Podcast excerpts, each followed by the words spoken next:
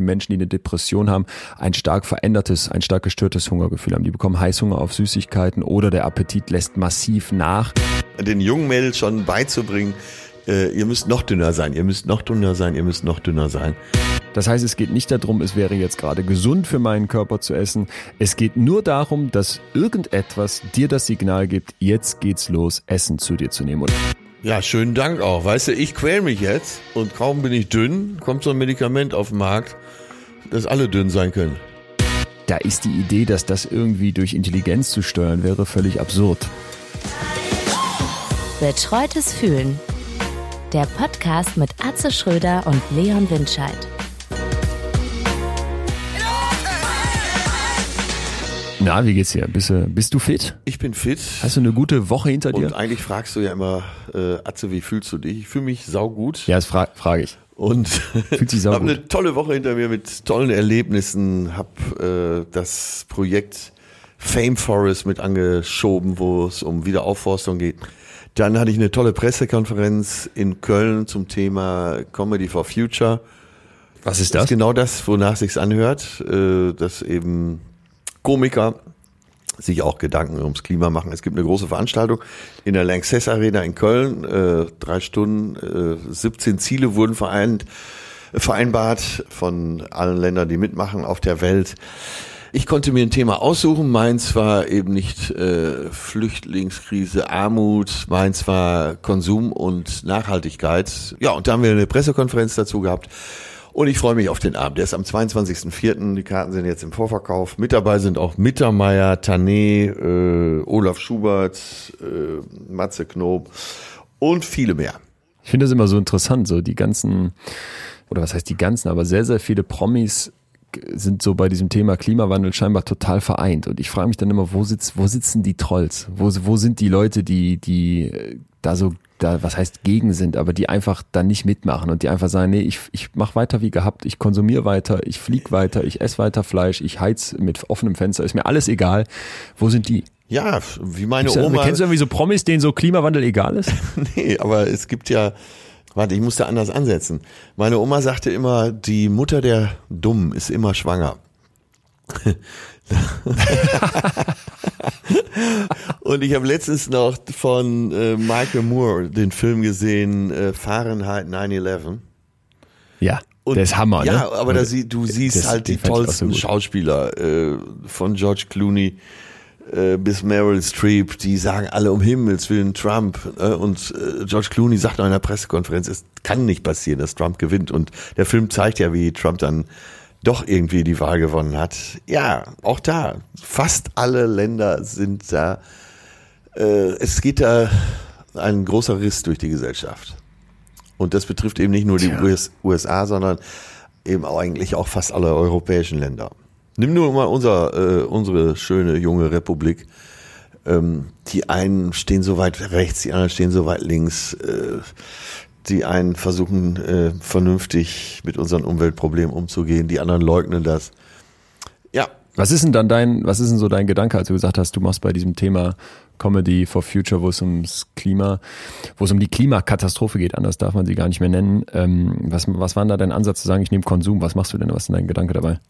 Äh, ja mir, Also hast du da schon so eine Nummer im Kopf? Das, ist, das sind wahrscheinlich Comedy-Nummern einfach. Äh, Das sind Comedy-Nummern zu dem Thema, aber ich fand, dass das Thema sich gut aufbereiten lässt, weil erstmal siehst du ja übertriebenen Konsum überall. Bei mir auch. Hier fährt auch viel zu oft der DHL-Wagen vor und bringt von Amazon irgendeinen Schrott. Und da hatte ich mir schon eh schon Gedanken zugemacht, dass es so nicht weitergehen kann. Äh, Insofern kam mir das Thema im rechten Moment. Ich finde auch, das passt eigentlich ganz gut zu unserem für heute angekündigten Gefühl ähm, hier bei Betreutes Fühlen, nämlich Hunger. Ja, ist übrigens auch eins Also- äh, der Ziele, die die Staaten da miteinander vereinbart haben, um die Welt besser zu machen, äh, den Hunger auf der Welt zu bekämpfen.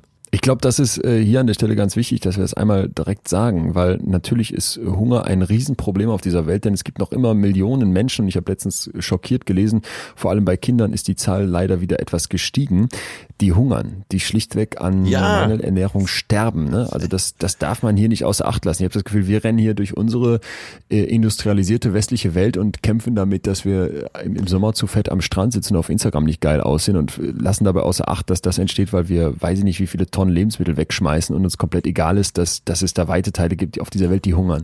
Schlichtweg verhungern. Ja, das ist ja das Perverse an diesem Thema. Einerseits äh, hungern die Leute, andererseits sind wir, äh, hängen wir so mit dem Arsch in der Butter in der westlichen Welt. Aber ähm, unsere Industrialisierung der Lebensmittel führt ja eben auch zu großen Problemen in der sogenannten dritten Welt. Ja, total. Also, dass man da eine Mitschuld dran hat in der Art und Weise, wie wir hier essen, dass wir also billig Hähnchenbrust haben möchten und deswegen die Abfälle so billig sind, dass die zurück nach Afrika äh, geschickt werden können, damit die sich das dann da aus irgendwelchen Eiswürfeln rauspulen können und die äh, lokale Hähnchenproduktion im Prinzip komplett brach liegt, weil das von hier so billig darüber kommt, weil die unseren Abfall essen können, das, was wir hier zu schick finden, das ist einfach ein Teil der Perversion. ne? Das, das darf man nie außer Acht lassen. Ja. Das, was ich heute mache, hat Auswirkungen auf die ganze Welt und an der Stelle, an der ich das nicht anerkenne, weil ich zu bequem bin, äh, bin ich Teil des Problems. Ja, und dazwischen changieren wir heute. Leider. Genau, ich glaube aber, dass wir eine Sache eben auch klarstellen müssen von Anfang an. Es geht heute um ein Hungergefühl und wenn wir über Hunger sprechen, was ja auch oft auf den Plakaten mit Aufrufen äh, angeprangert ist zu spenden, dann geht es eigentlich, wenn man es genau haben möchte, um Mangelernährung und ich möchte jetzt nicht wie der Erbsenzähler wirken, aber ich glaube, es ist wichtig, dass wir es so ein bisschen eingrenzen. Erbsenzähler. Nee. ja, aber das ist genau der Punkt. Äh, Wir, wir, wir sollten heute über ein Hungergefühl sprechen, wie wir das hier in unserer westlich zivilisierten Industriewelt erleben und das sehr, sehr, sehr stark aus den Fugen geraten ist und was, glaube ich, auch ein Riesenproblem ist. Denn das vielleicht vorweg, wir sind an einem Punkt angekommen, wo auf dieser Welt mehr Menschen an Übergewicht, an den Folgen von Übergewicht sterben, als an Hunger. Und das ist schon ziemlich krass dafür, dass wir zu einer Spezies gehören, die eigentlich wie alle Lebewesen auf diesem Planeten Zeit ihrer Geschichte immer damit beschäftigt war, an Nahrung zu kommen und zu wenig hatte, dass wir da innerhalb dieser kurzen Zeit es jetzt geschafft haben, seit der, naja, landwirtschaftlichen Revolution, vielleicht vor 10.000 Jahren, äh, so fett zu werden, dass wir da dran sterben, das finde ich ziemlich heftig. Ja. Und deswegen geht's heute um also dieses entgleiste, dieses kaputte Hungergefühl, unter dem viel mehr Menschen leiden, als äh, sie oft wissen. Also, dass wir mit unserem Hunger falsch umgehen, das macht psychisch krank, das kann zu Depressionen führen. Es gibt äh, Studien mit Kindern, die unter Epilepsie leiden, die zeigen, dass da die Ernährung eine Rolle spielt. Das gilt auch für Konzentration, ADHS. Also Hunger und Psyche sind extrem eng miteinander verbunden. Sie sind nahezu eins. Und deswegen geht's heute um dieses Hungergefühl. Aber mal, mal zum Start, die Ja, es geht eben drum, äh, müssen wir die, müssen wir die Erbsen zählen oder mal gucken, was drin ist? Ja. oder einfach reinschmeißen. Was ist denn so dein, was ist denn so dein Lieblingsessen mal als? Äh, ja, ist, ich, jetzt Guilty Pleasure ist bei mir, äh, dass es vielleicht ab und zu mal tatsächlich die Currywurst Pommes sein muss. Ja. Mit viel Mayonnaise. Aber man kann mich auch mit äh, Krabben, auch schon wieder guilty, ne? Egal was du isst, du bist ja schuldig. Kriegen mit einem schönen Krabbenbrötchen. Oder, aber, äh, da hätte ich jetzt so richtig Bock drauf. Sushi vom Hensler. Mm, Bist du da? In Hamburg ist das, ne? ja. Das ist, das ist gut. Äh, Beste, würde ich sagen. Beste. Ich glaube, ich esse nicht so schick wie du, aber ich esse manchmal Sushi und muss aus, ich esse nur vegetarische Sushi, also äh, be beziehungsweise ohne Fisch. Und das schmeckt echt, schmeckt mir auch echt gut. Ja, gibt's ja ich da nehme auch. mal die, ich nehme mal diese billigen, also jetzt nicht so Hensler-Style, sondern so frittierte, äh, außen frittiert und innen drin so eine zermatschte Avocado. Ich lade dich mal zum ein bisschen Hensler Alge. ein. Freut, Okay, da freut Steffen sich auch. Ja.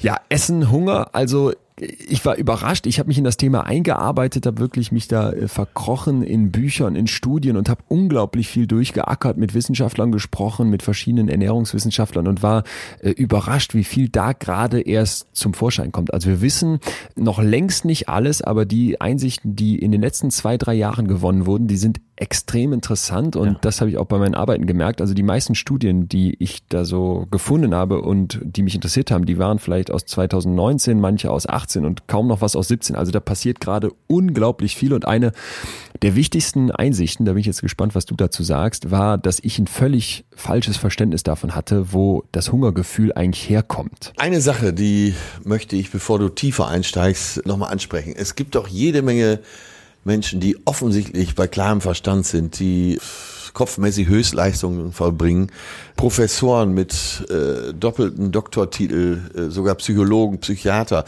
bis hin zu Rainer Kallmund, der ja, äh, glaube ich, als Fußballmanager auch äh, ziemlich gute Arbeit geleistet hat. die völlig fett sind, aber das nicht in den Griff kriegen. Wo man sagt, der Verstand Stimmt. müsste doch sagen, so und so funktioniert's, jetzt mach es doch. Ja. ja ich, also total, Rainer Kamm, den habe ich auch mal getroffen bei so einer Aufzeichnung für einen Jauch und da war ich echt schockiert, weil ich so dachte, der passt nicht in den Stuhl, der atmet schwer, der kann kaum gehen und du merkst es dem auch einfach an, der fühlt sich da, der kann sich damit nicht wohlfühlen und ich habe aber auch klar diesen brillanten Geist, der blitzt durch ne? und du denkst die ganze Zeit, wie passt das zusammen? Aber finde, das ist eigentlich das perfekte Beispiel. Gut, dass du sagst, weil an der Stelle klar werden muss, so diese Idee, es gibt den vernünftigen Menschen, das ist einfach Schwachsinn. Und das hat auch hier an der Stelle deswegen nichts mit Intelligenz zu tun, weil Hunger so ein rudimentärer, so ein grundlegender Prozess in uns ist, dass es sehr schwierig ist, da mit Rationalität drauf einzugreifen. Vor allem, das werden wir nachher noch sehen, Hunger ist so ein komplexes Gefühl, dass der an ganz vielen Stellen angegriffen werden kann. Und dass sich das dann bei einem Rainer Kamm und es sind ja jetzt, wir dürfen da nicht urteilen, also warum sollten wir über dessen Leben jetzt hier irgendwie Nee, ein Urteil fällen, das zu, muss er selber entscheiden, ne? steht uns nicht zu, aber dass da was mit dem Hungergefühl aus den Fugen geraten ist, das ist ja sofort sichtbar. Ja. Wobei man sich auch, glaube ich, immer wieder an die eigene Nase fassen muss, wenn der jetzt einfach so aufhören könnte, so viel zu essen, dann wird er das ja äh, morgen tun. Und da bin ich jetzt gespannt, ob du das auch so äh, Hunger bisher so falsch verstanden hast wie ich. Und zwar äh, kennst du vielleicht diese Idee, dass wenn ich jetzt was gegessen habe, dann nimmt natürlich durch die Nahrung die Energie in meinem Körper, das Energielevel nimmt zu und dann geht der Hunger runter und dann fällt das so im Laufe der Zeit natürlich wieder ab, je nachdem, wie sehr ich mich bewege oder auch was ich gegessen habe, bis zur nächsten Nahrungszunahme. Und äh, das ist dann eben, wenn das Hungergefühl anspringt. Also sobald so die zur Verfügung stehende Energie so einen gewissen Wert unterschreitet, kriege ich Hunger. Ne? Hunger heißt Mangel an Essen. Und das war so, das war immer mein Hungerverständnis. Und das nennt man Sollwerttheorie.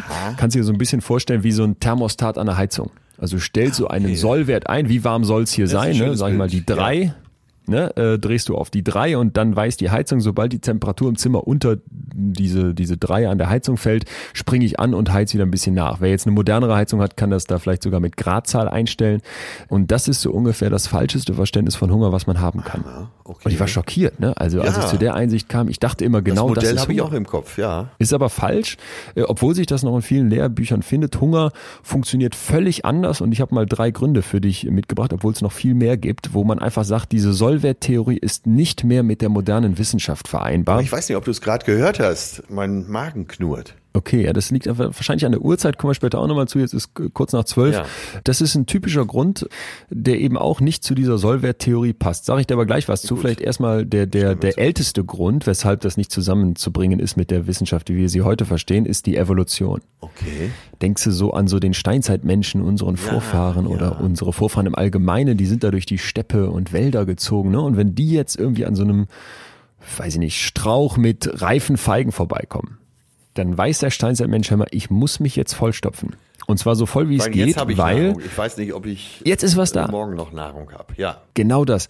Und das kann man sich klar machen, dass eigentlich alle warmblütigen Lebewesen, und da gehört der Mensch eben dazu, Hungersysteme haben, wo es nicht darum geht, dass einfach ein bestimmter Sollwert erreicht ist und dann höre ich auf zu essen, sondern dass diese Systeme so angelegt werden mussten, dass wir Reserven aufbauen. Also ein Hungersystem, das erst anspringt, wenn es zu wenig ist, das hätte dazu geführt, dass man nicht überlebt. Weil in einer Zeit, in der du keinen vollen Kühlschrank hast, wo du sicher weißt, da gehe ich hin, hol mir was raus, Ja.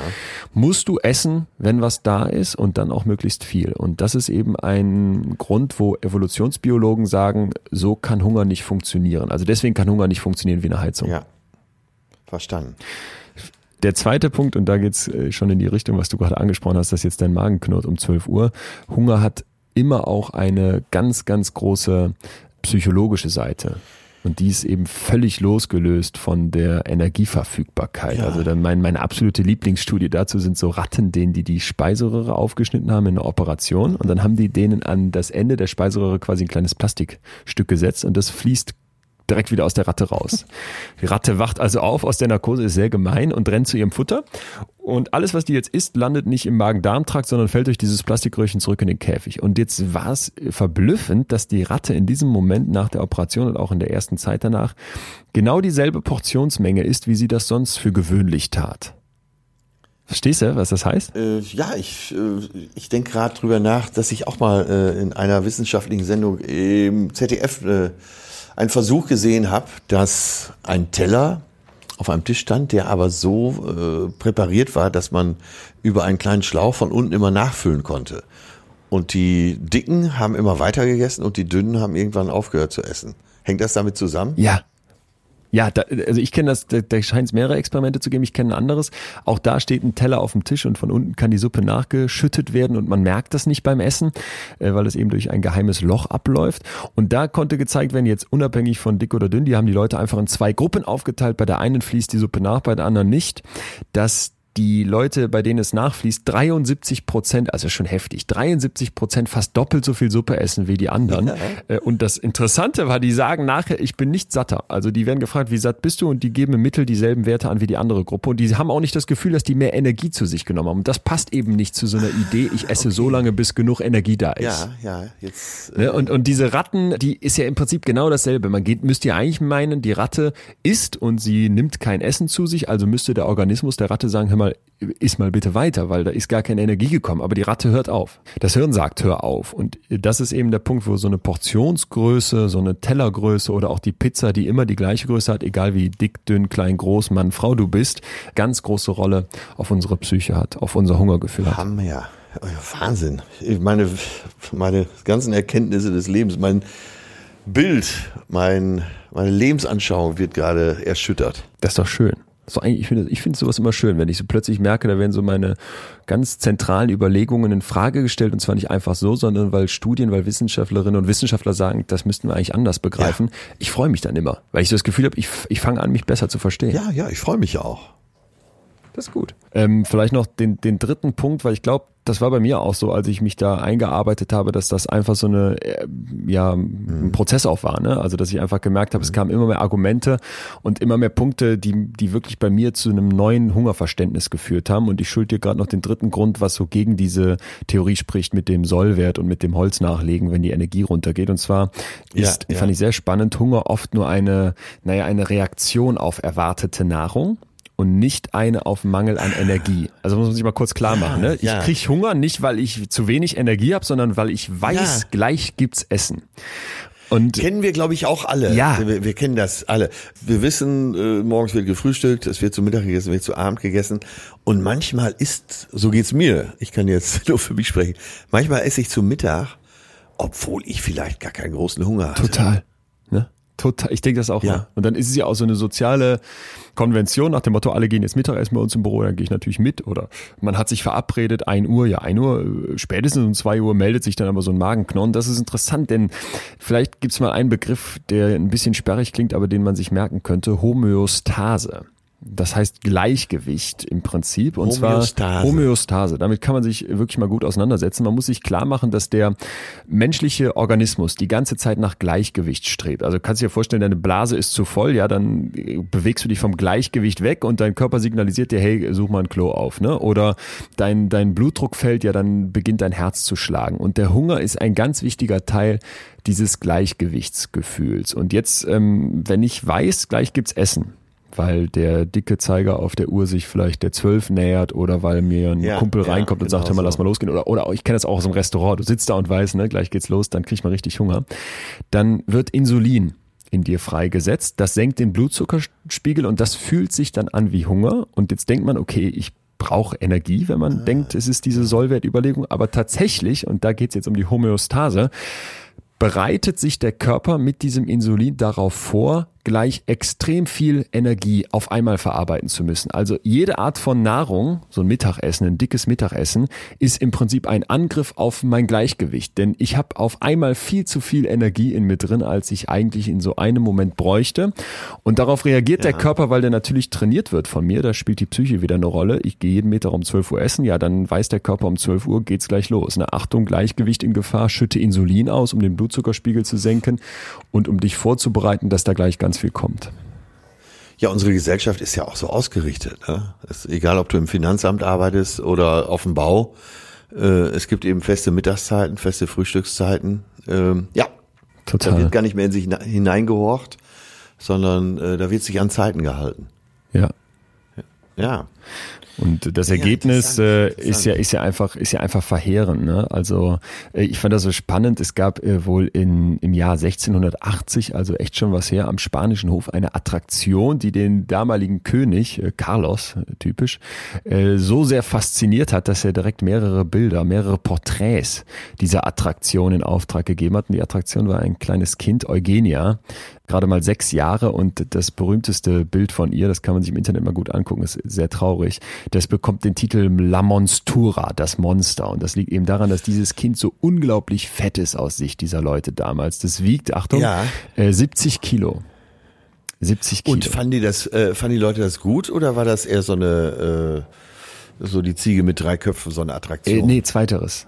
Also das war schon da etwas krasses, auch wenn man sich das Bild anguckt, die, die ist natürlich rund und dick und der fiese Maler hat der dann noch so ein ganz kleines Äpfelchen in die Hand gemalt, wo du so denkst, äh, dieser Kontrasteffekt, der ist, der ist, der, zei- der zeigt ganz klar, ne, dass das als, als, äh, als Attraktion wie die Ziege mit drei Köpfen da wahrgenommen wurde.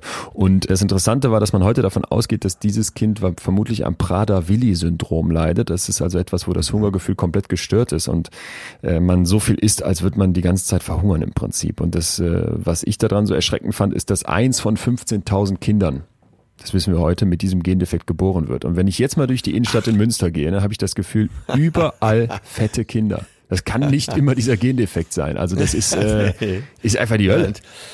Ach, wenn du, äh, wenn du mal schaust, wie die Leute so äh, sich ernähren, äh, dann hat das ja auch meistens einen Grund. Da wird Cola getrunken äh, und Fanta. Total. Äh, einige Eltern denken ja sogar, das wäre Fruchtsaft. Wobei Fruchtsaft ja selber auch einen hohen Zuckeranteil hat. Ja. Wo du gerade Münster sagst, ich hatte letztens, weil ich gern mal ein Glas Orangensaft zum Frühstück trinke, wollte mir schnell im Rewe in Münster im Bahnhof ein Liter Fruchtsaft äh, kaufen, Orangensaft und hab mal geguckt, wie viel Zucker ist denn da drin. Ja, äh, in diesem Liter sind 90 Gramm Zucker. So, ein Zuckerklümpchen ist vier Gramm, kann man sich Boah. ausrechnen. Ja, äh, 22,5 Klümpchen. Wahnsinn, ne? Macht man sich nicht ich so bewusst. gewundert, dass ich Dass du so dick bist. äh, Obwohl du nur so Saft bin. trinkst. Nein, Nein auf, äh, dass ich doch relativ viel Zucker zu mir nehme und das führt ja dazu, dass man immer so Tagestiefs hat, energetisch. So, jetzt auch mal wieder äh, ein weiterer Tipp, die Dokumentation Voll verzuckert. Kann ich an dieser Stelle Gibt's empfehlen. Äh, gibt's bei Netflix und auf Amazon Prime. Bitte schauen, äh, voll verzuckert, da geht's eben drum, da macht ein äh, junger Typ unter ärztlicher Aufsicht, äh, Psychologe, Allgemeinmediziner und Kardiologe ist, glaube ich, dabei. Äh, das Experiment, so und so viel Zucker jeden Tag zu sich zu nehmen, aber eben nicht als Zuckerklümpchen, sondern mit der normalen Nahrung, mit Cornflakes, mit Ah, Burger ja. und beschreibt immer, je, beschreibt jeweils, wie viel Zuckerklümpchen da drin sind, umgerechnet. Und äh, er nimmt in zwei Monaten, glaube ich, acht Kilo zu und sieht auch nicht gut aus. Wird pickeliger, wird äh, unkonzentrierter, wird müder. Also kann ich sehr empfehlen, voll verzuckert. Danach äh, nehmt ihr alle automatisch ab, weil du lässt erstmal die Finger von diesen Lebensmitteln. Ah. Und das sind viel, viel mehr, als wir denken. Ich hab, ich trinke so gern ein Glas kühler Apfelschorle zum Frühstück. Ja, total. Mach ich auch. Da kann ich genauso gut Cola trinken, weil es ist genauso viel Zucker drin. Und ich finde, man rechtfertigt sich das ja dann immer noch so, ja, aber man hat ja hier Vitamin, Ja. Vitamin C oder sowas auf, sie- aufgenommen, ne? Wobei wir da vor gar nicht so denkst das. ja Apfelsaft, so dann nur die Hälfte, weil die andere Hälfte ist ja Sprudelwasser. Ja, völliger Blödsinn. Du haust dir da regelmäßig richtig viel Zucker rein. Und so geht's den ganzen Tag. Und ich habe jetzt den, äh, aufgrund dieses Films habe ich mal versucht, den ganzen Januar durch äh, Zero Zucker zu essen. Nee. Das, Hast du geschafft? Äh, das kannst du mir nicht erzählen. ich würde mal sagen, das hat überwiegend geklappt. Echt? Also ich habe dann maximal, also wenn an schlechten Tagen habe ich dann vielleicht 10 Gramm Zucker zu mir genommen. Und ich habe äh, von äh, Neujahr bis jetzt 6 Kilo abgenommen. Echt? Boah. Ja. Hab keine Mahlzeit ausgelassen, hab äh, mich von guten Dingen Das war ernährt. das letztens, als ich dir gesagt habe. Du siehst, du siehst erholt, du siehst gut aus.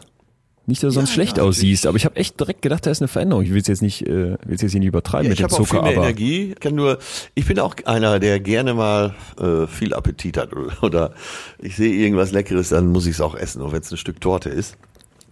Ich habe das jetzt mal alles weggelassen, habe auch morgens keine äh, Weizenbrötchen gegessen, sondern äh, echtes Vollkornbrot, echtes Vollkornbrot das ist nicht dieses Brot, was in den ganzen Bäckereifilialen überall liegt, äh, was nur dunkel ist, weil oft ist ja einfach nur mit Maltrose oder sonstigen eingefärbt. Echtes Vollkornbrot gibt's hauptsächlich im äh, Naturkostladen, Bioladen und besteht aus äh, Sauerteig, Wasser, Salz und Vollkornmehl. Aber da ist äh, auf jeden Fall gar kein Weizen drin. Hab eben noch eins gekauft fürs Frühstück, 95% Roggen, 5% Dinkel. Wunderbar. Krass. Ja, das ist. Ja, und du hast auch nicht so mehr so einen heiß, so Heißhunger. Ja, das glaube ich nämlich auch, dass es nachlässt. Das ist echt interessant. Ja, und äh, aber das, das unterstreicht das jetzt, äh, was du eben sagtest. Da geht's ja eben auch darum, dass man, dass man den Blutzucker hochtreibt oder eben auch nicht. Und dadurch dieses äh, sogenannte Hungergefühl entsteht oder auch nicht. Ja. Und das habe ich jetzt gar nicht. Letztens ist mir sogar passiert, dass ich das Abendessen vergessen habe. Bist du Das sonst so mir sonst ein, nie passiert. also bist du sonst so ein Abendessen-Typ, der dann sagt, Ich bin äh, Frühstückstyp, Ja. Mittagessen-Typ und ein Abendessen-Typ. Und einer, der gerne nachmittags um vier ein dickes Stück Kuchen du bist ein bisschen Esser, ne? Ehrlich, ja, ich bin, da- ich, ich habe nicht nur äh, Lust auf Essen, ich habe Lust auf Leben. Und so äh, lustvolle Menschen wie ich und sinnliche Menschen wie ich, die langen gern mal hin, ja. Interessant. Ja, ich bin äh, dann natürlich auch auf die auf die Suche gegangen, ne? Woran liegt das? Und äh, also woran liegt das, dass dieses Hungergefühl, was äh, wir jetzt hoffentlich verstanden haben, etwas sehr Komplexes ist, was eigentlich darauf aus ist, Gleichgewicht im Körper herzustellen, nicht um einen fixen Punkt herum, sondern um einen verschiebbaren Punkt herum, dass das so, dass das sich so angreifen lässt. Und ein ein riesen Themenblock, äh, der da natürlich eine Rolle spielt, ist dieses Essen, diese Art Ja, aber von das war Nahrung. die, äh, lass mich einmal zwischenfragen. Und zwar, äh, weil wir gerade bei dem Thema waren. Was ich jetzt gerade beschrieben habe, mein Essen so über den Tag, das ist ja kein, äh, speist sich ja nicht, speist sich. Äh, Das resultiert ja nicht aus dem echten Hungergefühl, sondern äh, der sogenannte Appetit, die, die Lust. Es Ja. geht mehr um eine Lustbefriedigung. die Und das, äh, unser Thema heute ist Hunger. Also, dass du das Aber jetzt aber eben von Hunger trennst, ist genau ein Denkfehler. Also so dieses, ich habe jetzt Appetit, das, das ist ja ein einhergehendes Thema. Also es sagt Ja, dir etwas, dann du sollst definier jetzt das essen. noch mal. Na, vielleicht können wir Hunger definieren als eine Art Antrieb, die aus dir herauskommt, zu sagen, ich nehme jetzt Nahrung zu mir. Das heißt, es geht nicht darum, ich habe zu wenig Essen. Das heißt, es geht nicht darum, es wäre jetzt gerade gesund für meinen Körper zu essen. Es geht nur darum, dass irgendetwas dir das Signal gibt, jetzt geht's los, Essen zu dir zu nehmen. Und ob du das jetzt Appetit nennst oder ob du das Hunger nennst oder ob du das Lust nennst oder vielleicht sogar Sucht, wenn es um Schokolade geht, ist erstmal egal. Es geht darum, dass wir ein Hungergefühl haben, also das Gefühl, jetzt etwas essen zu müssen, was auch immer das ist, das an ganz vielen Stellen komplett aus den Bahnen geraten ist. Ja, aber gibt es denn ein, äh, einen existenziellen Hunger, wo der Körper merkt, äh, wenn jetzt nicht langsam Nahrung kommt, dann äh, kippe ich hier um? Definitiv, das muss man vielleicht auch einmal ganz klarstellen, wenn das Energielevel wirklich weit unten ist, sagen wir mal, du bist jetzt sechs Stunden durch die Berge gewandert, sagen wir mal, es wird wirklich kritisch, weil du irgendwie Nahrungsentzug hattest, dann gibt es natürlich ein Hungergefühl und dann ist auch dieses niedrige Energielevel, das zur Verfügung steht, ein Teil dessen, was dich hungrig macht. Aber wenn du jetzt mal so überlegst, in deinem Alltag, wie oft spielt das da eine Rolle? Wahrscheinlich fast nie. In meinem Alltag, glaube ich, hat es noch nie eine Rolle gespielt. Klar, nach dem Sport hat man Hunger, aber selbst dann neigen wir dazu, nach so einem Stündchen Joggen äh, viel mehr plötzlich zu essen, als wir das ohne dieses Joggen getan hätten, weil unser Kopf wieder sagt, oh, ich habe ja Sport gemacht, dann ist das kein Problem. Ne? Und das ist eben... Ja, aber es liegt ja auch an den, äh, an den Umständen äh, und an deiner Umgebung. Wenn Definitiv. du jetzt in der Sahelzone äh, im südlichen Tschad, sagen wir mal, wohnen würdest, wo es halt nicht so viel Nahrung gibt,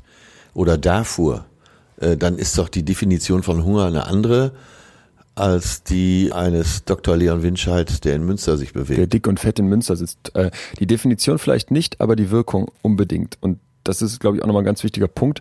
Gut, dass du das sagst, weil man sich natürlich klar machen muss, das Hungergefühl, über das wir jetzt hier gerade reden, das ist die ganze Zeit aus Sicht einer Person, die in den Rewe gehen kann und sich kaufen kann, was sie möchte und da auch über ein riesiges Nahrungsrepertoire verfügt. Und darum, darum soll es ja heute gehen. Deswegen äh, finde ich, sollen wir auch dabei bleiben. Aber klar müssen wir ja auch nochmal sagen, diese Möglichkeit, dass die ganze Zeit Essen da ist, diese Art von Essen, die du dann zu dir nehmen kannst, die ist ein Angriff auf unser Hungergefühl. Also solange du jetzt nicht als Einbrötler irgendwo im Wald auf deiner äh, Farm lebst und deine Hühner selber züchtest und deinen, deinen Brokkoli selber anbaust, kannst du eigentlich davon ausgehen, dass in der Umwelt, in der wir uns in Industrienationen bewegen, die ganze Zeit ein Angriff, ein massiver Angriff aus verschiedensten Richtungen auf dein Hungergefühl stattfindet und deswegen so die Idee, dieser, dieser Wunsch vielleicht auch, da gibt's ein natürliches Hungergefühl, das ich nur zurückhaben muss, das kannst du knicken. Ich weiß, das klingt sehr nervig und ah, das klingt okay. sehr, naja, so jetzt muss ich mich auch noch um meinen Hunger kümmern, äh, aber so ist es in der Welt, in der wir leben, die wir geschaffen haben, musst du dein Hungergefühl managen, weil mit Natürlichkeit hat das, was wir hier veranstalten, überhaupt nichts mehr zu tun. Und da, glaube ich, können wir mal äh, zum Essen zurückkommen. Du hast es ja gerade schon angeschnitten, gerade ja, eben mit dem ja. Thema Zucker bei dir.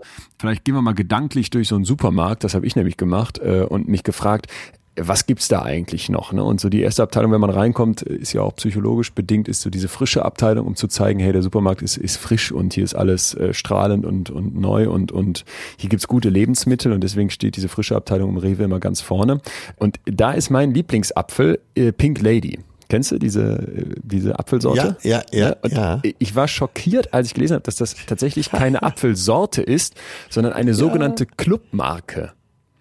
Also aus äh, züchterischer Sicht, ja, das ist Wahnsinn. Aus züchterischer Sicht ist das kein, ist das so gesehen kein, kein Apfel im, im, im, im strengen Sinne, sondern da schließen sich Bauern unter so einer Art Marketingverband, nämlich Pink Lady, zusammen und müssen dann nach ganz genauen Vorgaben diese Äpfel dort abliefern. Das heißt, es wird sichergestellt, dass die immer gleich groß, gleich rot sind, gleich Wahnsinn, schmecken. Und, Wahnsinn, und dieser Wahnsinn. Apfel zum Beispiel, und deswegen habe ich den mal rausgepickt, weil ich den selber so sehr mochte und mich immer gefragt habe, warum, warum ne? Apfel, keine Ahnung, der ist deswegen so erfolgreich, unter anderem, weil dem die Polyphenole entzüchtet wurden. Und das sind Inhaltsstoffe, die also vor Allergien schützen, die Abwehrkräfte stärken und die ja. gegebenenfalls sogar ja. gegen chronische Krankheiten wie Rheuma helfen sollen. Und dadurch schmeckt dieser Apfel sehr viel weniger weniger herb und bekommt seltener braune Stellen. Und das ist aber eigentlich genau wieder mal die Krux, denn diese braunen Stellen eines Apfels sind eigentlich der Abwehrmechanismus von dem Ding. Und wenn du die dem wegnimmst, na, dann musst du den sehr viel stärker spritzen, damit er überhaupt noch überlebt. Also unser Obst im Falle dieses Apfels ist also süß und ne,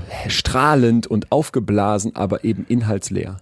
Und das ist ein Riesenproblem. Ja, und da ist die Perversion der Lebensmittelherstellung. Und ich spreche ganz bewusst von Herstellung weil die Mengen, die wir benötigen mittlerweile, äh, lassen sich nur industriell äh, ran schaffen. Und das ist des Pudels Kern, dass wir äh, nicht nur in einer Industrienation, in einer Industriegesellschaft leben, sondern in einer industrialisierten Nahrungsherstellung. Ja. So, sonst kannst du die Mengen ja gar nicht ran schaffen. Äh, ruckzuck sind wir jetzt gleich beim Thema Fleisch. Das wäre die nächste Abteilung, oder? Fleischabteilung? Äh, du, ach so, weil wir im Supermarkt unterwegs sind, ja. Ich bin ja nicht so oft im Supermarkt, weil ich ja kein, weil ich ja nicht in der realen Welt lebe. Aber ja, es, es ist, es ist pervers. Du kannst, eigentlich kannst du kein Fleisch mehr essen. Nein, kannst du nicht. Wenn du weißt, kannst du äh, was notwendig ist, um das in diesen Mengen herzustellen. Putenbrust klingt eigentlich ganz lustig so, ne? Aber wenn du mal guckst, wie, welche Sorte von Pute mittlerweile gezüchtet wurde, die nur noch aus Brust besteht. Und man spricht ja auch gar nicht mehr von äh, Schlachten eines Tieres, sondern vom Abernten. Das ist alles so pervers, Wahnsinn. pervers. Ich habe ja mal in Südfrankreich auf einem Bauernhof gelebt und da gab's so, weiß ich nicht, 15 Hühner würde ich schätzen. Und so zu besonderen Anlässen äh, wurde ein Huhn geschlachtet. Und als ich dann das erste Mal da dieses Huhn aus dem Backofen kam das dann raus und dann gab es dann selbstgemachte Pommes dazu, also von den Kartoffeln geschnitzt, die man da auch anbaute. Als ich dieses Huhn sah, habe ich gesagt, das, Moment mal, wo ist das Fleisch? Das kann doch nicht wahr sein. Und da fiel mir auf, ich kenne ja nur diese Hühnchen aus dem Supermarkt, diese Putenbrust, Hühnchenbruststücke. So ein großes Stück Fleisch hättest du an dieses Tier nirgendwo dranhängen können. Und dann habe ich mal nachgeguckt, das ja. Bankiva-Huhn, das ist so der Urahn unserer modernen Hühnerzüchtungen, das hat so eine Lebenserwartung von bis zu sieben Jahren. Und heute müssen Hühner nach, glaube ich, vier Wochen oder so geschlachtet werden, also sehr, sehr früh, weil die sonst so fett werden, dass denen die Knochen brechen. Also wir haben da Tiere geschaffen, die von der Natur nicht vorgesehen sind. Und da wird so getan, Fleisch wäre ein natürliches Lebensmittel. Das kannst du knicken heutzutage, komplett. Ja, Tiere, Tiere sind unsere Freunde. Vielleicht, äh, vielleicht aber sag nochmal deine, deine Currywurst. Wenn du so eine Currywurst, da, da ja. kannst du nicht widerstehen?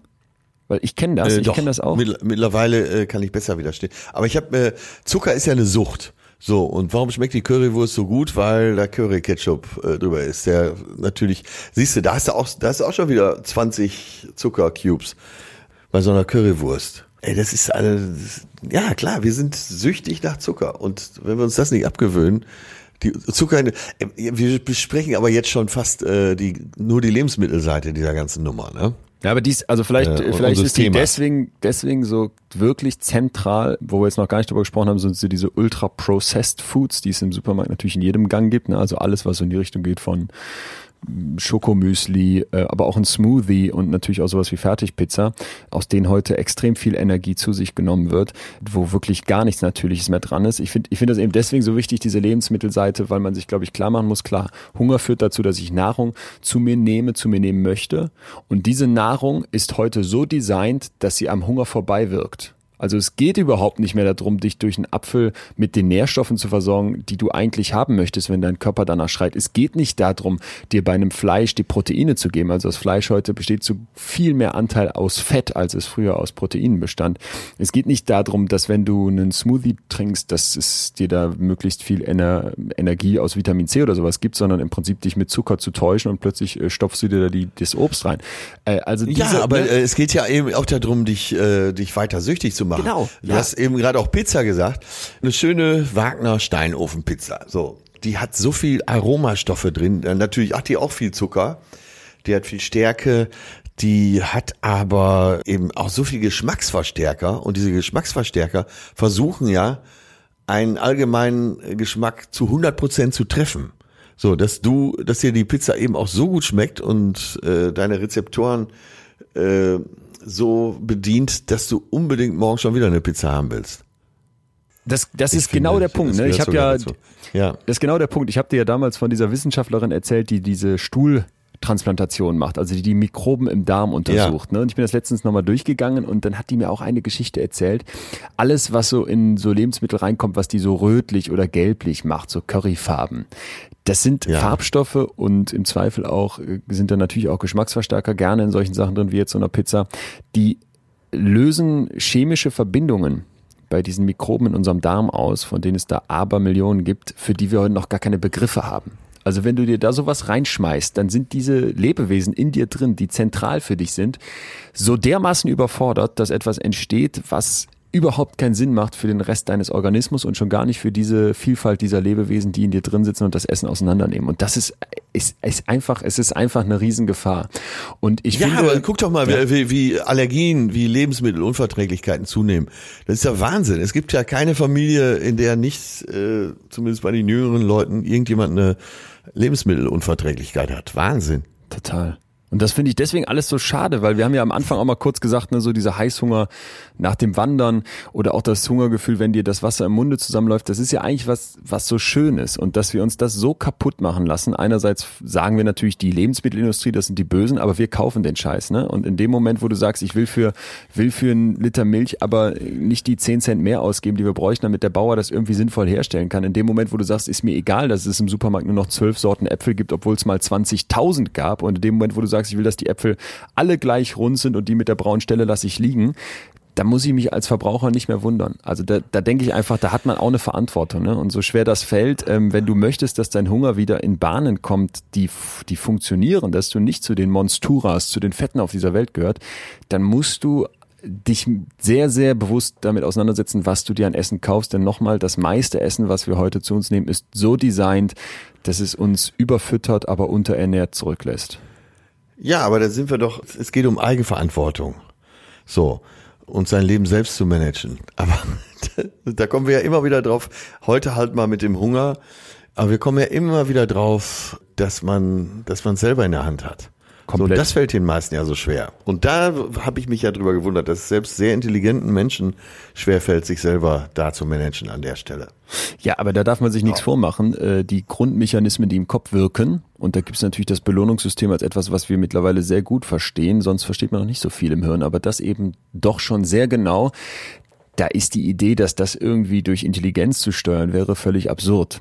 Also klar, kannst du vielleicht als jemand, der besonders ehrgeizig ist, der sagt, ich pack's an, ich zieh das durch, ich, ich schaffe irgendwie ein kompliziertes Studium, bist du vielleicht auch jemand, der sich sonst äh, besser im Zaum hält. Aber gerade beim Thema Essen, finde ich, merkt man, dass das, äh, dass das eigentlich äh, keine Garantie ist. Genau wie du sagst, ein, ein dicker, fetter Kalikalmund ist überhaupt nicht dumm. Ja, kommen wir direkt zur nächsten Perversion. Auf der anderen Seite, äh, also wir haben so viel Lebensmittel zur Verfügung. Wir haben so viel Geschmack zur Verfügung, weil mit Geschmacksverstärker kriegt man das ja alles so wunderbar hin. Auf der anderen Seite ist unser Schönheitsideal das Magermodel. Ja. So, das fängt an bei Heidi Klums Girls. Legebatterie, hätte ich jetzt beinahe gesagt, bei dieser Perversion, den jungen Mädels schon beizubringen, äh, ihr müsst noch dünner sein, ihr müsst noch dünner sein, ihr müsst noch dünner sein. Das ist ja eben auch nicht gesund es ist ja nicht gesagt, dass du, je dünner du bist, du gesünder bist. Warum hast ja, du denn das mit dem Zucker gemacht? Warum hast denn du darauf verzichtet? Was war da deine Motivation?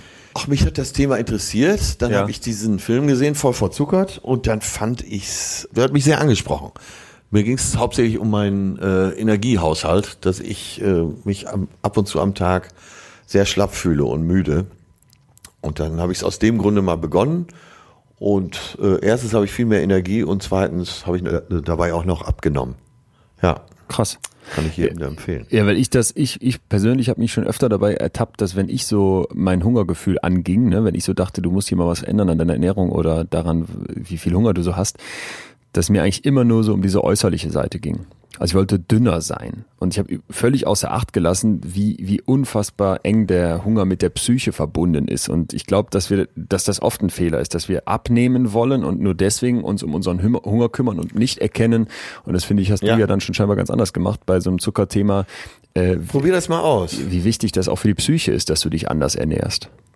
Ja, probier das doch mal aus. Das lässt sich eigentlich, wenn man sich einmal mit beschäftigt hat, schau mal diesen wie, Film. Wie läuft denn der, ich gucke den Film, okay, das mache ich als erstes und wie läuft das dann im Alltag ab, wenn ich jetzt also losgehe und ich esse jetzt, ich will jetzt Mittag essen. Worauf muss ich dann achten? Kann ich dann eine, eine rote Soße zu Nudeln essen oder muss ich davon ausgehen, wenn ich das im Restaurant mache und der Mensa, da ist schon Zucker drin? Äh, da musst du einfach von ausgehen, ja. Ich habe es sogar vorgestern geschafft, bei Vapiano relativ zuckerfrei zu essen. Ich habe also keine normalen äh, Weizenpasta bestellt, keine normale Weizenpasta bestellt, sondern äh, Zucchini-Nudeln äh, mit Garnelen und äh, in Öl und so. Schmeckte wunderbar. Sudelt. Wenn man auf Zucker verzichtet, ja, wenn man auf Zucker verzichtet, äh, regenerieren sich auch die Geschmacksnerven äh, innerhalb von vier Wochen. Und solche Sachen schmecken dann plötzlich. Oder morgens, ich esse morgens halt äh, ein richtiges, richtig, richtig gutes Vollkornbrot. Das schmeckt mir mittlerweile auch richtig gut. Was kommt da drauf dann? Äh, entweder packe ich da Käse drauf oder ein bisschen Rührei dazu. Ich habe jetzt so ein neues, oh, jetzt mache ich dir mal Geschmack. Habe ich letztens irgendwo gegessen, mache es jetzt auch selber für mich. Äh, Rührei mit Parmesan und Chili. Das schmeckt gut, Boah. Leute. Aber das kannst du dann essen mit dem Vollkornbrot. Wunderbar. Hast du frühestens um zwei Uhr nachmittags wieder Hunger. Krass. Ja. Es gab äh, es bei, sehr leicht. Es gibt keine einzige Studie, von der ich gelesen habe, wo nicht immer wieder darauf hingewiesen wurde, das Wichtigste, wenn du ein langes Leben haben möchtest, wenn du wirklich über Ernährung auf deine Gesundheit wirken möchtest, ist niedrig kalorisch. Also haben die, war spannend, haben die Tieren einfach, haben die quasi Tieren die Nahrung entzogen. Also sie hatten dann irgendwie mal 20 Prozent, mal 30 Prozent und mal 60 Prozent weniger Nahrung, als sie sonst so zu sich nahmen, in, in, in Bezug auf die Kalorien, ne? also einfach weniger Energie. Und der drastischste Entzug führte zur größten Lebensverlängerung. Also dann ist ja Magermodel doch das richtige Konzept. Ja, genau. Nee, das ich ist hatte mich auch gerade ein bisschen gewundert, dass du nicht richtig drauf einsteigst. Äh, doch, ich, ich, steig, ich, muss, ich muss darauf einsteigen, weil ich genau glaube, dass da eben dieser Punkt ist. Ich setze mich mit meinem Hungergefühl auseinander, weil ich besser aussehen möchte und dass wir das alle machen. Und einerseits scheint das so selbstverständlich, andererseits glaube ich, ist genau der falsche Weg. Ich muss mir klar machen, ich möchte meine Ernährung umstellen, weil Darm und Psyche massiv eng miteinander verbunden sind. Also es ist alles, was es so an ersten Studien gibt. Ich habe ja eingangs gesagt, dass das gerade brandaktuelle Forschung ist. Deswegen wissen wir noch nicht genug. Aber alles deutet darauf hin, dass beispielsweise Depressionen sich massiv durch die Ernährung lindern lassen. Also sagen wir mal die Symptome davon, ja. Es geht jetzt nicht darum, dass jemand mit einer schweren Depression einfach nur sagt, ich stelle die Ernährung um und bin wieder gesund, aber es geht darum, dass zum Beispiel Menschen, die eine Depression haben, ein stark verändertes, ein stark gestörtes Hungergefühl haben. Die bekommen Heißhunger auf Süßigkeiten oder der Appetit lässt massiv nach. Und die Frage danach, was passiert, wenn ich jetzt auf so eine mediterrane Kost umstelle, also zum Beispiel äh, viel, viel Obst und Gemüse, ungesättigte Fettsäuren, Fisch anstatt von Fleisch, Nüsse, dann zeigt sich in riesigen äh, Stichproben mittlerweile, dass das gerade bei übergewichtigen Menschen sehr, sehr sehr, sehr starke Verbesserungen herbeiführt. Also wirklich überraschend starke Verbesserungen. Und ich finde so diese Idee Kopf und Bauch, das ist eng verbunden, so wie zwei Bergsteiger, die irgendwie an einem Seil hängen. Wenn der eine abstürzt, mhm. fällt der andere auch mit runter. Das muss man sich klar machen, wenn man versucht, seine Ernährung umzustellen und nicht irgendwie die, die Heidi vor Augen haben, die sagt, du musst noch ein bisschen dünner sein, damit du hier aufs Cover kommst. Also darum darf es nicht gehen. Ja, aber du musst dir auch Zeit für dich selbst nehmen. Darum geht's ja auch. Und äh, wahrscheinlich ein Grund mit, warum äh, man so dieses natürliche Hungergefühl gar nicht mehr hat, ist ja, dass wir alle so in Hetze sind. Ja. Wir haben ja eben schon mal von, von festen Zeiten gesprochen. Du hast ja kaum noch Zeit, dich ganz normal deinem Körper zu widmen. Wenn ich jetzt den Tipp gebe, Leute, so jetzt mittags ne, was essen, dann geht mal schön eine Stunde spazieren und dann vielleicht 20 Minuten schlafen, das guter Schlaf ist ja auch wichtig für den Körper, dass wenn du äh, auf dem Bau als Fliesenleger arbeitest, kannst du das einfach kannst nicht durchziehen. Ne? Ja klar. Ja, total. Äh, bist Oder du auch einverstanden? Im Büro, du, Sitzen ist ja das neue Rauchen angeblich. Alle haben Bewegungsmangel, kommt ja auch noch hinzu, wenn du äh, als Steuerfachgehilfin oder sagen wir mal die Arzthelferin, die meisten Arzthelferinnen essen doch auch da in der Teeküche zwischen Tür und Angel und haben sich im günstigsten Falle in ihrer Tupperdose was mitgebracht. Aber das kann ja nicht sein, dass man sich ein Leben lang so äh, quasi on the run ernährt. Ja, bei uns im Büro ist das auch so. Wir haben ja viel zu viel, viel, viel zu tun. Wir haben nicht so wirklich viel Platz, weil alles noch im Aufbau irgendwie, obwohl wir schon ein paar Jahre am Start sind, ist natürlich auch noch sehr klein. Und dann wird oft vorm Monitor gegessen und auch so zwischen Tür und Angel. Und das ist, ist natürlich dann besonders schwierig. Ich glaube, man muss sich beim Hunger immer klar machen, da gab es einen natürlichen Mechanismus, der verschiedenartig wirkt. Das haben wir ja am Anfang besprochen. Und es gibt sehr viele Angriffe auf diesen Mechanismus. Das ist einmal die völlig absurde Nahrung, die wir uns zu, zu, uns nehmen. Das ist andererseits Werbung, das sind Gewohnheiten. Aber es ist natürlich auch die Art und Weise, wie ich esse. Und je weniger von diesen Angriffen ich zulasse oder je besser ich die abwehre, desto höher ist meine Chance, dass mein Hungergefühl sich wieder in einem gesünderen Bereich einpendelt. Und wenn du einverstanden wärst, weil du da gerade schon wieder mal mit deiner Lebensraffinesse vorgreifst, würde ich gerne so zum letzten Teil kommen. Was machen wir jetzt, um dieses Hungergefühl wieder in den Griff zu bekommen? Und da hast du eigentlich schon zwei Punkte gesagt, die, die so auch aus der Wissenschaft sich ergeben, nämlich, dass man seinem Hunger beim Lernen helfen muss. Ne? Also diese Idee, ich check mal, was ist denn da drin in der roten Soße, die ich mir auf die Nudeln kippe? Ist da viel Zucker drin und sollte ich das nicht besser äh, lassen? Oder dass ich mir mal einfach die Nährstoffe von so einer Orangensaftpackung angucke. Das ja. klingt jetzt auch wieder sehr nervig, aber das müssen wir machen, denn sonst ja. kannst du dich ja. nicht mehr darauf verlassen, dass dein Hunger, was eigentlich vorgesehen ist, lernt in dieser Welt. Das ist viel zu vielfältig, was uns angeboten wird. Das ist viel zu raffiniert mittlerweile designt, so dass das dich sehr leicht täuscht. Und deswegen ganz wichtig, erster Tipp, dem Hunger beim Lernen helfen. Und der zweite Tipp, ich, äh, da, da, sorry, da, das möchte ich noch kurz sagen, weil du es gerade schon angesprochen hast, ist dieses sich Zeit nehmen. Ne? Also diese, diese Geschwindigkeit, die da oft an den Tag gelegt wird, wenn man sich jetzt vornimmt abzunehmen oder sich überhaupt zu verändern, da machen wir oft den Fehler, dass wir viel zu viel Veränderung in, in viel zu kurzer Zeit erwarten. Und es gibt mittlerweile Therapieansätze für Leute, die Alkoholsüchte loswerden möchten, wo ganz klar gesagt wird, es ist nicht mehr die absolute Abstinenz, die hier die Bedingung ist, um mitzumachen, sondern wir erkennen an, dass es zum Beispiel Rückschläge gibt. Und für mich ist das so bei Ernährungsumstellung der Cheat Day. Ne? Ich gönne mir noch mal einmal pro Woche, weiß ich nicht, so den Ausrutscher. Ja, ja. Culture, ja, genau, ne? Weil wenn genau. ich das zu ja. dogmatisch betreibe, wenn ich möchte, dass ich dann nach drei Wochen abgenommen habe und gar, kein, gar keine Lust mehr auf Zucker habe, dann funktioniert das nicht. Also Zeit nehmen und dem Hunger beim Lernen helfen. Das sind so die ersten beiden wichtigen Punkte, die man angehen kann. Ja, aber wenn du, ähm, so wie ich eben versuchst, auf Zucker zu verzichten, dann ergibt sich das dass du, also den ersten Punkt, dass du auf, du nimmst jede Packung, äh, jedes Lebensmittel in die Hand. Wenn es nicht draufsteht, äh, googelst du mal schnell, wie viel Zu Fruchtzucker da drin ist, dann siehst du natürlich auch gleich, wie viel Kohlenhydrate, wie viel äh, Fett, wie viel Eiweiß drin ist.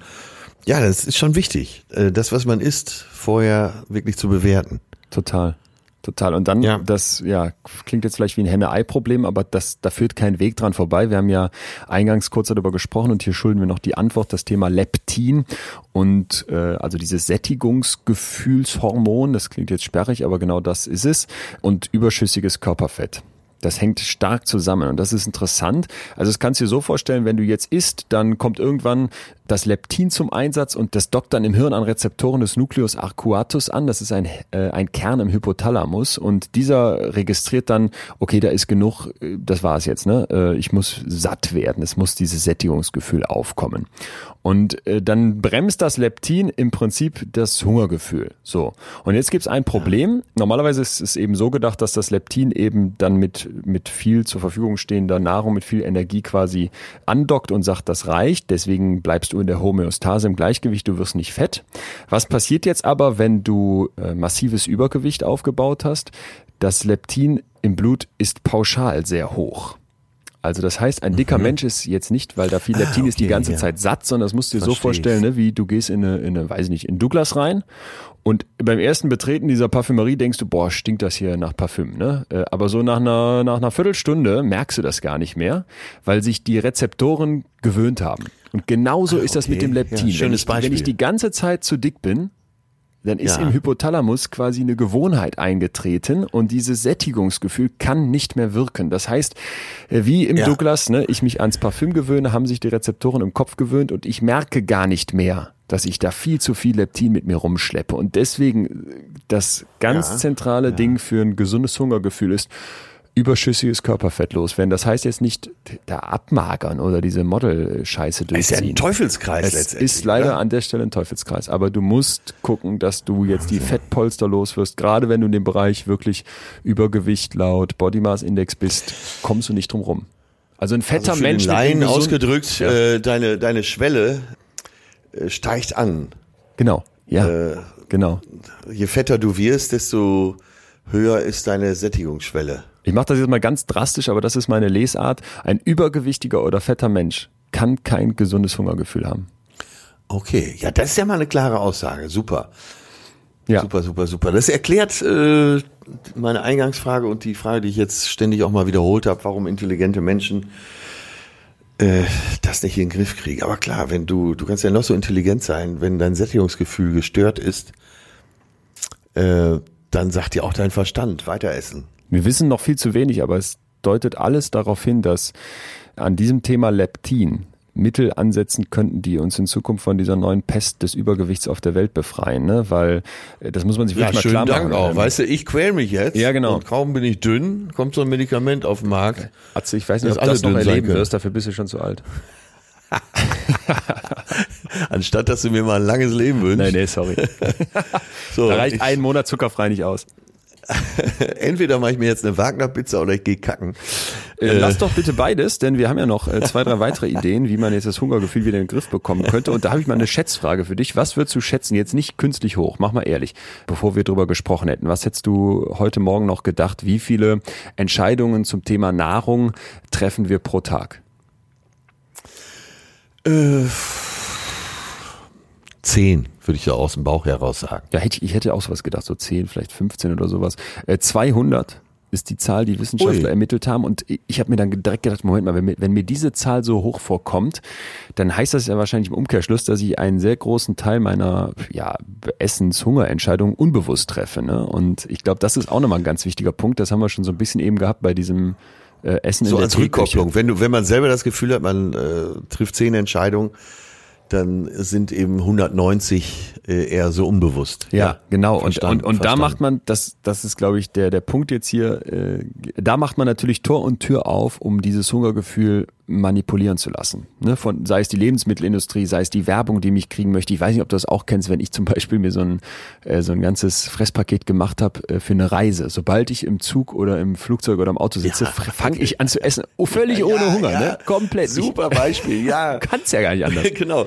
Und nach der ersten Stunde ist auch schon nichts mehr da. Ja, und, und genau das ist eben dieses, ja, das sind Essensentscheidungen, wo ich nicht wirklich drüber nachdenke, wo ich außen vor lasse, dass ich ja eigentlich doch einen Kopf habe, der irgendwie zu gewissen rationalen Überlegungen in der Lage wäre, wo ich das komplett in diesen unbewussten Teil der 190 Entscheidungen bringe, mit denen ich mich nicht wirklich auseinandersetze. Und deswegen ein Tipp hier an der Stelle, bevor ich irgendwas bevor ich irgendeine Art von Mahlzeit zu mir nehme, bevor ich mich dafür entscheide, was ich da esse, sich mal ganz Ja. bewusst daran erinnern, wie hat sich das letzte Mal angefühlt? Und zwar nicht als ich das aß, sondern nachdem ich das gegessen habe.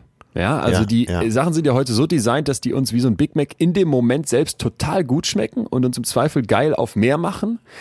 Aber Ja. eigentlich ist das ehrliche Gefühl das, was dann irgendwie so 20 Minuten später eintritt. Wenn du dann mit dem fetten Pizzabauch auf dem Sofa liegst und denkst, boah, krummelt und tut eigentlich weh und ich fühle mich matt und platt. Ne? Und dieses Gefühl sich mal in Erinnerung rufen, das hilft mir persönlich mittlerweile sehr bei so Essensentscheidungen, dass ich mich frage, ey, ich will jetzt nicht wissen, wie geil die Pizza genau jetzt schmecken würde, sondern ich will wissen, wie ich mich letztes Mal im Vergleich gefühlt habe, als ich vielleicht eine Gemüsepfanne gegessen habe. Ja, ja. Ja, ja. Der Gemüsebratling äh, ist auch übrigens eine tolle Alternative zum Fleisch. Aber bevor ihr den jetzt kauft, guckt mal lieber drauf, was alles drin ist. Keine Geschmacksverstärker. Scheiße. Ja, diese, äh, diese Patties für Hamburger gibt's ja auch vegetarisch mittlerweile. Aber da guck mal auf die Packung, da kann ich nur sagen, viel Vergnügen. Da gibt's doch dieses Beyond Meat, heißt das, glaube ich, ne? Dieses Startup, Ja, was gerade ja. so dann Burger Patties äh, ve ve vegan oder sowas für 6 Euro dir verkaufen will. Und das gibt's Ja. komplett von Aktionären durch die Ja, Decke. gibt's äh, gibt's von äh, Rügenwalder Mühle, äh, gibt's die von äh, Wiesenhof, gibt's die, alle haben die mittlerweile, diese Patties. Aber schaut mal drauf, was da an Stärke Warum die so lecker sind, warum die fast so lecker sind wie die gepanschte Leberwurst, ja. Ja, ja, Vorsicht, Vorsicht, Vorsicht. Aber dafür brauchst du auch wieder Zeit, um dir, nein, so viel Zeit brauchst du auch nicht, um dir eine Gemüsepfanne zuzubereiten. Das geht eigentlich schnell. Pass auf, ja. ich habe zum Schluss für dich so eine kleine Killergeschichte Ja, noch und ich- vielleicht so ein, so ein in diesem, ich, ich finde ja an diesem ganzen bin gespannt. Vor Lebensmittelthema. allen Dingen, ich sitze hier schon äh, Ja. wie der gebeugte Mann, ähm, Das ist, das ist das Blöde. weil Ne? ich so einen Druck auf der Warenausgabe habe. Ja, ist bei mir auch. Also man ist wirklich so, dass man so denkt, äh, Moment, warte kurz, habe ich dich gerade richtig verstanden? ich hoffe. Ich hoffe nicht. Ich dachte, du wolltest gerade sagen, du sitzt da wie der gebeugte Mann, weil man so ein bisschen demütig vor diesem Hungergefühl sitzt. So war es nämlich bei mir am Ende. Ich dachte, ey, scheiße, da bist du echt mit einem, mit einem ganz wichtigen Gefühl von dir, das hast du mit Füßen getreten. Jahrelang. Aber gut, Ja. du sitzt gebeugt da, weil es Druck auf der Warenausgabe gibt. Das habe ich jetzt verstanden. Ich wollte trotzdem noch so viel Zeit muss sein für die, die diese letzte Idee noch mit an die Ja. Hand geben, ähm, weil ich so gemerkt habe, Ja, diesem Herr ganzen, in diesem, in diesem ganzen Dschungel so aus, äh, was mache ich jetzt? Und es gibt ja auch tausend Ratgeber und der, der Laie hat ja jetzt nicht Zeit wie ich, sich da Tage, Wochen lang mit Wissenschaftlern, mit Studien etc. auseinanderzusetzen. Äh, also vielleicht so eine, so eine sehr, sehr schöne, einfache Daumenregel, die mir hilft. Und zwar, als äh, Queen Victoria in England so lebte, also die Ja. viktorianische Zeit, da ist Wissenschaftlern heute im Rückblick aufgefallen, anhand von Fragebögen und, und Sterblichkeitsraten, dass sich da eine Gruppe von Menschen einer extrem geringen Sterblichkeit erfreut. Also sie sind relativ alt geworden und das war überraschend. Und das war die mittellose arbeitende Landbevölkerung in den abgeschnittenen Gebieten Englands, äh, auf den schottischen Inseln und im Westen von Irland. Und dann haben sich Wissenschaftler Ernährungsfragebögen angeschaut und ich sage das hier direkt dazu an potenzielle Kritiker. Natürlich ist das rekonstruiert und natürlich kann man das alles nicht mehr hundertprozentig sicher sagen. Aber was die festgestellt haben, ist, dass die Leute damals wahrscheinlich eine so hohe Lebenserwartung hatten, weil die eine besondere Ernährung umgesetzt haben. Ne? Denn diese isolierten Regionen, von denen wir gerade sprechen, die boten also im Prinzip ein, ein Füllhorn an Lebensmitteln. Und diese Lebensmittel, die da damals gegessen wurden, die galten jetzt nicht ähm, unbedingt als schick, im Gegenteil sogar eher als unschick. Aber die waren extrem gesund, weil sie so extrem nahrhaft waren, wenn man so möchte. Also mal als Beispiel im Vergleich zu den Engländern heute aßen die Menschen damals im Schnitt nicht drei, sondern acht bis zehn Portionen Obst und Gemüse. Zwiebeln Ja, und ja. Brunnenkresse, das war extrem günstig und deswegen wurde davon viel gegessen. Topinambur war weit verbreitet, weil sich das sehr, sehr, sehr leicht anbauen lässt. Karotten, Rüben, Kohl, Brokkoli, Bohnen, Äpfel, Pflaumen, das wurde alles regional und wie man dann auch heute sagen würde, bio angebaut und, und das finde ich Ja, wollte ich gerade sagen. Es war eben äh, sehr natürlich, was zu sich genommen wurde. nicht die äh, Bitterstoffe rausgezüchtet, damit der Apfel süß ist, sondern es war halt ein, ein ehrlicher Apfel. Und die Jahreszeiten, das ist auch noch wichtig, zwangen die Menschen damals also saisonal und vielfältig und nicht nach Süße oder Aussehen zu kaufen. Es gab keine Süßigkeiten, sondern Trockenfrüchte und Nüsse und Fleisch, das ist auch ein wichtiger Punkt, war ein sehr teures Gut. Und wenn dann da wurden nicht die Filetstücke, die Hähnchenbrust gegessen, sondern auch Hirn, Leber, Niere, äh, also alles vom Tier. Und oft steckt da ja sehr viel Wertvolles drin. Ne? Wenn man also schon Fleisch, Fleisch essen muss, möchte, müssen tut man es nicht, dann sollte man gucken, dass man sich da auch wirklich vielfältig von ernährt. Und auch noch so ein interessanter Punkt, Salz gab es damals nicht im Salzstreuer. Und es wurde dann über das ganze Essen geschüttet. Also ich, ich zum Beispiel salze nach, bevor ich probiert habe, einfach so aus Gewohnheit, sondern das wird am Tellerrand ja. gehäuft und dann konnte man präzise mit zwei Fingerspitzen auch nur so einzelne Teile auf dem Teller nachsalzen. Und das ist natürlich auch viel gesünder, weil Salz äh, das Hungergefühl stört und auch sehr ungesund für die, für die Zellstrukturen ist. So, ich fand das einfach so schön. Äh, jetzt kommt die Ableitung daraus, wenn ich heute irgendwas in diesem ganzen Ernährungswust mir als Frage stelle, soll ich das essen, ist das gut für mich oder nicht, dann stelle ich mir immer die Victoria-Frage, wie ich die jetzt nenne. Äh, hätte ja. ein Mensch aus dieser Zeit das wahrscheinlich auf seinem Teller gefunden. Und wenn ich das mit Ja beantworten kann, dann kann ich ziemlich sicher sagen, gut, dann wird das nichts Schlechtes sein. Wenn das Nein die Antwort ist, dann muss ich mich fragen, ne, ist das jetzt sinnvoll, dass ich da eine Fertigpizza esse? Ist das jetzt sinnvoll, dass ich mir hier irgendwie ein Knusper Zuckermüsli reinhaue äh, oder ähnliches? Und ich glaube, so kann man sich das einfach immer vor Augen führen. Ja. Natürlich saisonal, biologisch angebaut, vielfältig essen und ja, so, so blöd das ist, sich wirklich mit den Inhaltsstoffen auseinandersetzen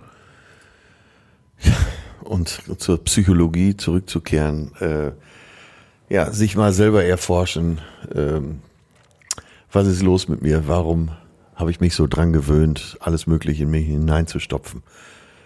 Ja, ja. einfach mal äh, so einen Monat auf Zucker und Weizen zu verzichten, bringt einen dazu, mehr über Nahrung nachzudenken und mehr auch über sein, sein Hungergefühl nachzudenken. Ja, genau. Also ich glaube auch äh, gesunde Ernährung und auch Abnehmen, wenn man so möchte, beginnt mit der Frage, wie schaffe ich es wieder ein gesundes Hungergefühl aufzubauen. Ich hoffe, da haben wir heute äh, ein paar ja. Anstöße mitgeben können. Was, was mir nur wirklich noch ganz wichtig ist, ist, bevor ich die Verantwortung immer von mir schiebe, und sagt, blöde Lebensmittelindustrie und die Supermärkte, die die ja. Preise drücken und die Bauern. Nee, äh, musst du dich selber fragen, wir kaufen doch das, was billig ist, was wir einfach oder gar nicht mehr zubereiten müssen, ne? worauf wir Bock oder Appetit haben ja. und nicht danach, was die Saison hergibt. Und ich glaube auch, dass wir Kindern nicht mehr beibringen zu kochen und uns selbst auch keine Zeit mehr zum Essen und zum Kochen nehmen.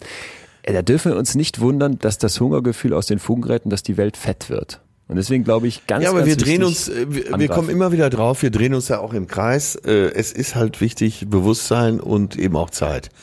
Und sonst kann es nicht klappen. Ist Arbeit. Oder du stellst, äh, du hast so viel Geld, dass du dir einen veganen Spitzen Sternekoch anstellen kannst. Das werde ich jetzt gleich mal machen. Du, dann wünsche ich dir äh, bei den zwei Sachen, die du jetzt vorhast, sehr viel Spaß jeweils. Äh, hoffe, dass es getrennt ja. umsetzt und würde sagen, wie immer, gute Woche und bis nächste Woche. Ja, und beim nächsten Mal machen wir ein sehr interessantes ah, ja. Thema. Da werden jetzt viele denken, oh ja, das will ich hören. Es geht um toxische Beziehungen. Wir haben ja versprochen, dass wir das Thema Liebe äh, immer mal wieder so vielleicht quartalsweise aufgreifen und das gehört zu diesem Themenblock Beziehungen, in denen man ist, wo man merkt, die tun einem nicht gut, sondern am Ende des Tages sind die schlechter für einen, als man ohne die Beziehung dastehen würde. Und äh, warum kommt man nicht raus? Ich glaube, jeder von uns hat so Freunde, wo man so denkt, ey, ihr müsst Schluss machen oder vielleicht selber schon mal so einer Beziehung und warum klappt das nicht? Warum wird es nicht beendet? Und Tipps vom Fachmann Dr. Leon Winscheid, wie man vielleicht doch rauskommt. Ja, ich freue mich auf das Thema. Ich werde mich auch mal ein bisschen vorbereiten. Äh, ja, bis dahin guten Hunger, ne? Mach's gut. Ja, bis dann. Schau Das war Betreutes Fühlen. Der Podcast mit Atze Schröder und Leon Winscheid. Jetzt abonnieren auf Spotify, Deezer, iTunes und überall, wo es Podcasts gibt.